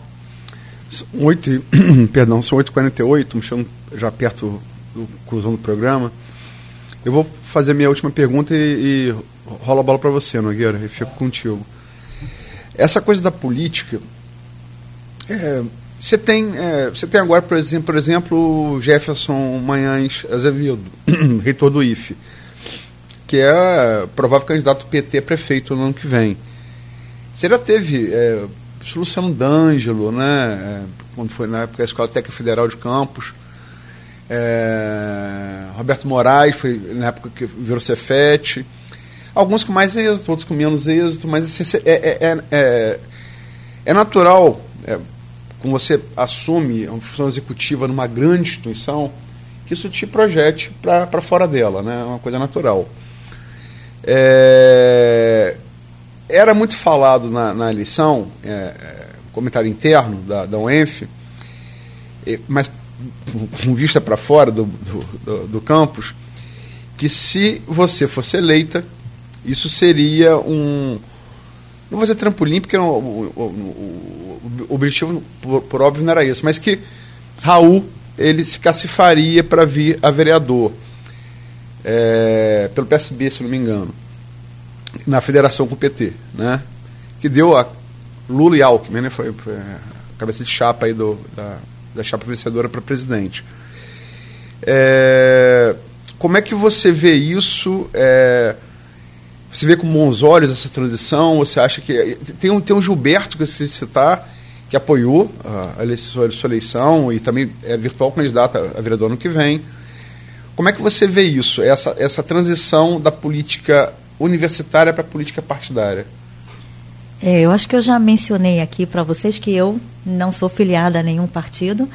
É, não que eu seja contrária e tal, mas não, não tenho essa, essa vertente, né? É, e entendo também que quanto mais é, candidatos capacitados, é, é, é, é bem formados, estruturados, com uma visão coletiva das propostas e do que, que, tem que ser feito, eu acho que Campos tem muito a ganhar com isso. Mas acho que isso é uma questão muito particular dos CPFs que você mencionou.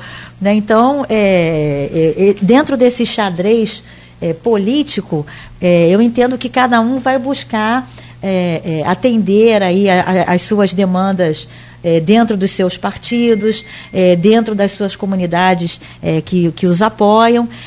então, eu entendo que isso é um processo natural né, para as pessoas que estão em cargos de gestão é, e que desejam fazer um trabalho é, que atinja o um maior número de pessoas, né, que, que deem mais é, coletividade é, aos seus planos. E entendo que pessoas mais é, é, gabaritadas para fazerem isso, tanto melhor para o município. Né? É, eu só, essa que você falou, as coisas de citar nomes é um perigo, você sempre esquece alguém. Marcelo Férez, que tem uma carreira longa no IFE, hoje secretário de Educação também deve ser candidato a vereador. É, a própria auxiliadora veio do A própria auxiliadora também, é, é. Então, o, o Weiner veio do magistério. Weiner.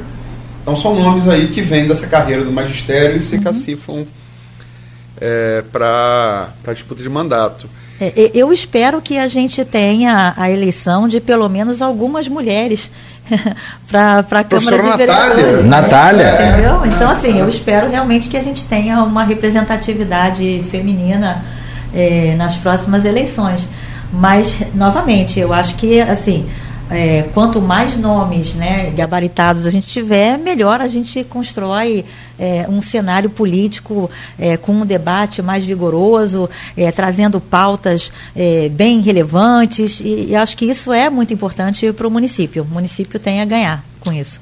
Pode ser uma perguntinha? Lá? Ah, eu... Você pensa nisso? Está no seu radar? De jeito nenhum. Não penso nisso.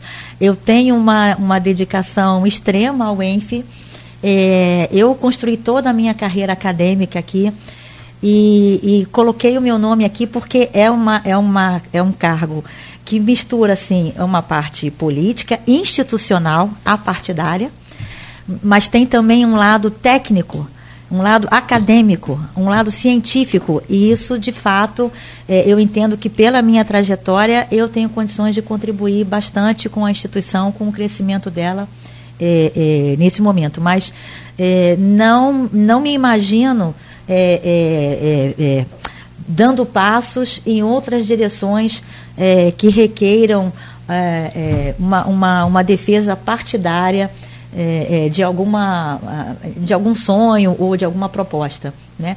É, então, eu posso ne... fazer uma analogia dessa Pode. resposta sua? Sim. Edmundo falou, eu lembrei, mas não falei, da questão do Aécio. Né? Sérgio Moro também disse que nunca seria candidato, hoje é senador. Ah, mas por favor, não me, não, não, não, não me compare. Sei, analogia. Mas é um exemplo de né, que falou e. Não, mas olha, né, é, é eu, eu não tenho, não, eu não tenho nenhuma pretensão.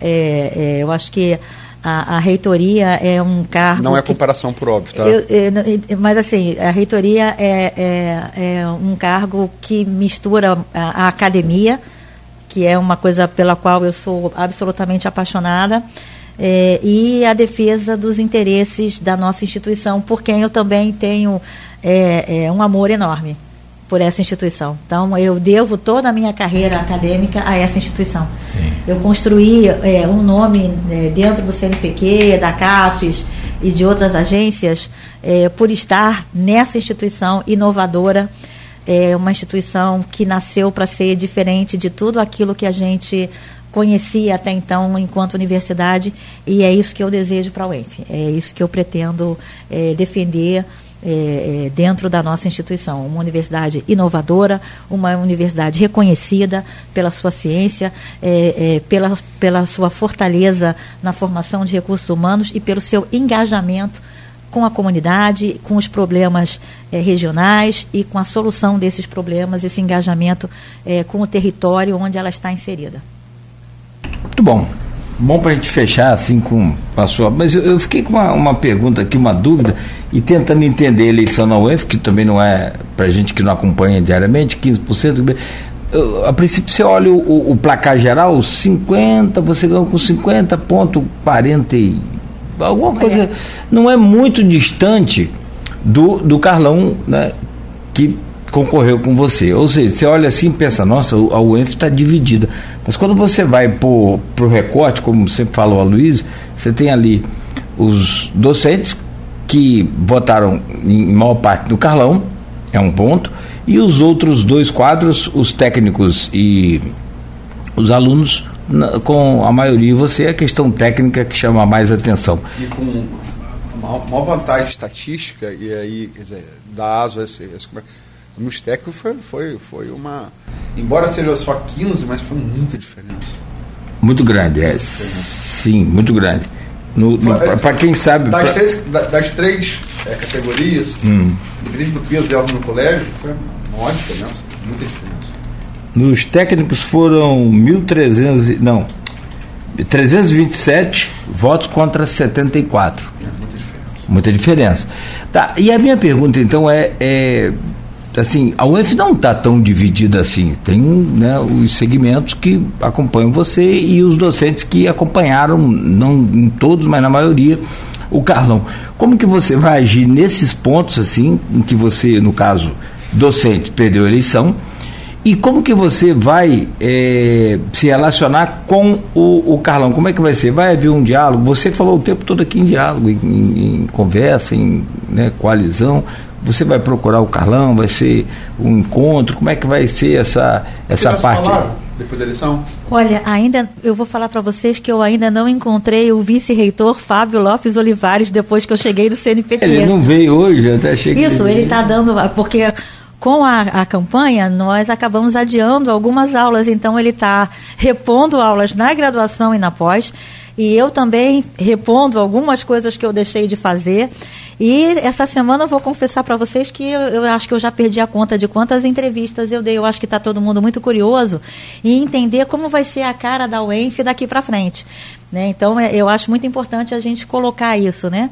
Então, eu não encontrei ainda o Fábio, também não tive a oportunidade de encontrar nem o professor Carlos Rezende, nem a professora Daniela, mas já deixar aqui um abraço para eles. É, é, eu entendo novamente, né, as eleições se encerraram, nós somos colegas, somos docentes, defendemos a mesma instituição e vamos trabalhar com as portas abertas, vamos contar com a participação de todos.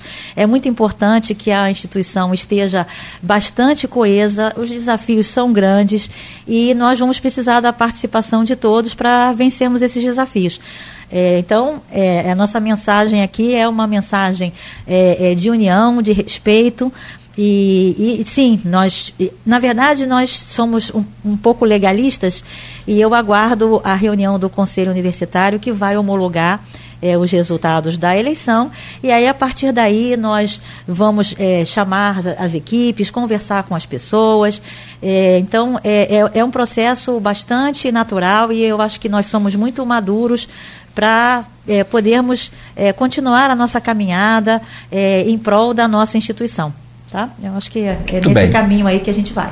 Nós queremos te agradecer né, por estar aqui conosco mais uma vez, reforçar aqui o, o nosso desejo de que você seja um sucesso, porque se for é o ENF sendo sucesso, aí somos nós todos, né? é Campos, é, é a, nossa, é a nossa população sendo é, é sucesso, e aí é, deixo você à vontade para agradecer, para né, fazer aí as suas considerações finais enfim. Né, e, e, foi uma eleição bem disputada, naturalmente, como tem sido lá na UF sempre, mas parabéns mais uma vez. Eu agradeço a oportunidade e a vocês aqui, amigos da Folha da Manhã, por esse espaço e por, por pela chance de falar um pouquinho mais sobre os nossos planos, é, sobre a nossa instituição e deixar aqui uma mensagem para a comunidade interna da universidade, reforçar que nós agradecemos a confiança que nos foi depositada, é, dizer que nós seguiremos trabalhando é, de portas abertas, de modo coletivo, é, abraçando todas as pessoas, queremos a participação de todos e dizer para a comunidade externa ao ENF que nós também é, contaremos com a, com a participação dessa comunidade, é, é, queremos estar de mãos dadas com todos os territórios onde a UENF está presente. É, e esperamos aí contar é, com a participação de todos para o engrandecimento da nossa instituição. Um abraço e a UENF do futuro já começou. Muito bom. Vou agradecer também aqui a presença da Fran e do Vitor Sendra, acompanhando você. É, obrigado aí por vocês terem vindo. A Luísio, meu caro, obrigado também. É, bom dia, valeu por hoje. Amanhã estaremos de volta às sete, se Deus permitir. É, só anunciar, é, a gente tinha uma entrevista amanhã com o prefeito da região, que por conta do, da caravana federativa do siciliano, é, teve que ser transferida. Então a gente já ia aproveitar, quer dizer, porque uma coisa é você fazer uma entrevista com um candidato, outra coisa é fazer entrevista com, com uma pessoa eleita, né? É, são, são, duas perspectivas diferentes. Então, é, parte dessa entrevista não é ela toda, porque é impossível, né? Duas horas de conversa não é uma edição de jornal inteira. Mas parte dela vai estar reproduzida na, na edição de sábado, uma página inteira, como foi ofertada a você e Carlão enquanto candidatos. É, e em relação ao ENF, é, assim, eu sou até suspeito para falar, né? Vendo o Vitor aqui, Vitor aqui no, no, no, no, estúdio, acompanhando a Rosana, é, Geraldo Sarno deixou uns filhos adotivos aqui. Eu fui o primeiro e Vitor me substituiu depois lá com, lá com o Geraldo. É, então, e, e, a UENF ela é uma construção coletiva. É, é, Fala-se muito do Darcy e, e Brezola e com, e com, justa razão, mas a UENF, ela foi. Já estamos no caso da Finazinha. Eu estava presente no auditório da Auxiliadora quando Moreira Franco, que antecedeu o segundo governo Brezola, é, assinou uhum. a, a, a, ata de criação da, da, da Universidade Estadual. Uhum. Darcy pegou aquilo e fez o que ele sonhou fazendo no NB, a, a ditadura castrou ele, né? Uhum. E fez aqui. Mas assim, e, e foi um movimento também da, das, das, universidades de campo já tinha. Como, eu falei até entrevista com o Hamilton e com o Roberto, a, da FAFIC, uhum. da, da é, FAFIC hoje é Uniflu, né? É, medicina, então é uma construção coletiva. E, é FOC, a FOC, FOC, que hoje englobou a FDC e a FOC e a, e a FAFIC hoje são Uniflu, né? Mas enfim, é, é, é e, Aloysio, é, tem o DNA da UENF também. Vocês estão eternamente unidos, você e a UENF. Não tem como é, dissociar mais isso. A Folha, né? A Luiz Barbosa, é, meu pai, ele, ele, sempre levantou essa bandeira. É uma coisa que ele, ele sempre falava. É, e, e, inegavelmente, é, eu, antes e depois, eu, eu sou testemunha, o que a UENF trouxe para o pensamento da cidade, para a condição dela de polo universitário, e aí gerando divisas, aluguel, imóvel e tudo. Quer dizer, é, é, é antes e depois, né? Então, desejo muito sucesso a você. Acho que tem um papel histórico a cumprir. É a primeira mulher a assumir essa universidade. E sucesso, porque o, o destino da UENF de Campos, eles são, eles são, eles são, são gêmeos siameses, né? Não, não dá para dividir. Obrigada, obrigada, Luiz, aí, pelas suas palavras, pelo carinho. É, nós, sim, precisaremos contar com todos é, para a evolução dessa grande instituição que tem, de fato, deixado uma marca é, muito expressiva, é, não só em Campos, mas nos territórios vizinhos também. Muito bem. Agradecer a vocês então mais uma vez. Amanhã de volta às 7 horas da manhã, Luiz. Amanhã é só para falar. Ah. Vamos, vamos inovar. É, inovar não, a gente já fez isso algumas vezes um resumo da, da semana, eu, você e, e Rodrigo Gonçalves. E Rodrigo. Semana quente. Não Vai. quente nos 40. não, não quente Também, nos né? 40 graus de ontem. Só. Essa, relação garotinho Barcelona com no flash, né? é. E aí a gente faz então esse, esse programa amanhã, essa, essa bancada com os comentários e com os fatos, alguns bastidores também de informação clara, evidente, sempre que, que verídica e, e, e, e publicável né, e divulgável, que se né, pode falar, é, para que a gente, para que a população também entenda esse caminho da, da pacificação ou essa caminhada é meio que pacífica, é meio entre tapas e beijos. Mas amanhã a gente comenta, deixa para amanhã. São 9 horas e 5 minutos, fechamos por aqui o Folha no Ar. Amanhã de volta às 7 horas, agradecendo muito a você pela audiência e continue, claro, ligado aqui na Folha, no oferecimento de Coagro, Proteus Unimed Campos, Laboratório Plínio Bacelar e Vacina Plínio Bacelar.